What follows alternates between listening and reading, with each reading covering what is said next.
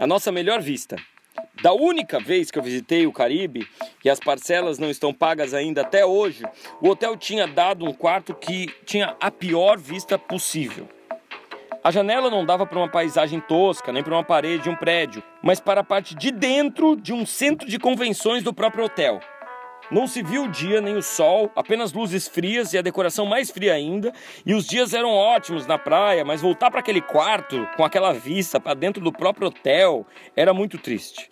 Da nossa janela, a gente só podia ver outras janelas, todas viradas para o centro de convenções, e no centro de convenções rolavam aquelas festas deprimentes, festas de 15 anos de meninas maquiadas demais, confraternizações de empresas onde todo mundo usa um terno dois números acima do tamanho certo, esse tipo de coisa.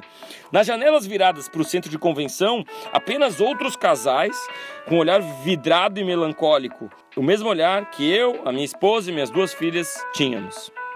Faltando dois dias para a gente ir embora, eu resolvi abrir a mão de meia dúzia de lambaris verdes e mudar de quarto. Eu não aguentava mais aquela vista. Poxa vida, a gente estava no Caribe.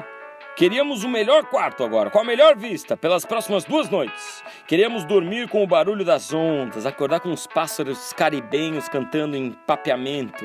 Então, vamos colocá-los no quarto 809, senhor, é a nossa melhor vista, disse a atendente. Passando o cartão de crédito, o sistema de pontos sempre me consola nessa hora, apesar de até hoje eu nunca ter usado os pontos para nada. A gente foi arrumar as malas para mudança de quarto. Ô, oh, coisa boa! Calções de banho, maiô no sacola plástica. A última coisa que precisava fazer para sair daquele quarto deprimente era trocar a fralda da Aurora, minha filha mais nova.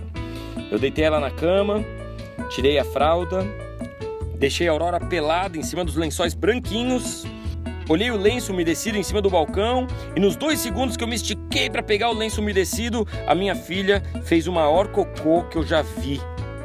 Era meio verde, meio preto e tinha consistência pastosa, que não só manchava os lençóis, mas impregnava o quarto com um cheiro insuportável e também ameaçava escorregar pela cama em direção ao carpete do quarto. Eu olhei para aquele estrago e por alguns segundos eu me desesperei. A gente não tinha como limpar aquele chão Seria um serviço para uma brava camareira. Eu olhei para a maldita janela com vista para o centro de convenções. E lá do outro lado, um hóspede de outra melancólica janela via a minha complicada situação. E ele mexeu os lábios e eu podia ver ele dizendo: Deixa assim. Ele tinha até um sorriso de vingança na boca. Deixa assim, ele falava sozinho. E aí eu peguei a criança e parti com ela, rumo ao 809.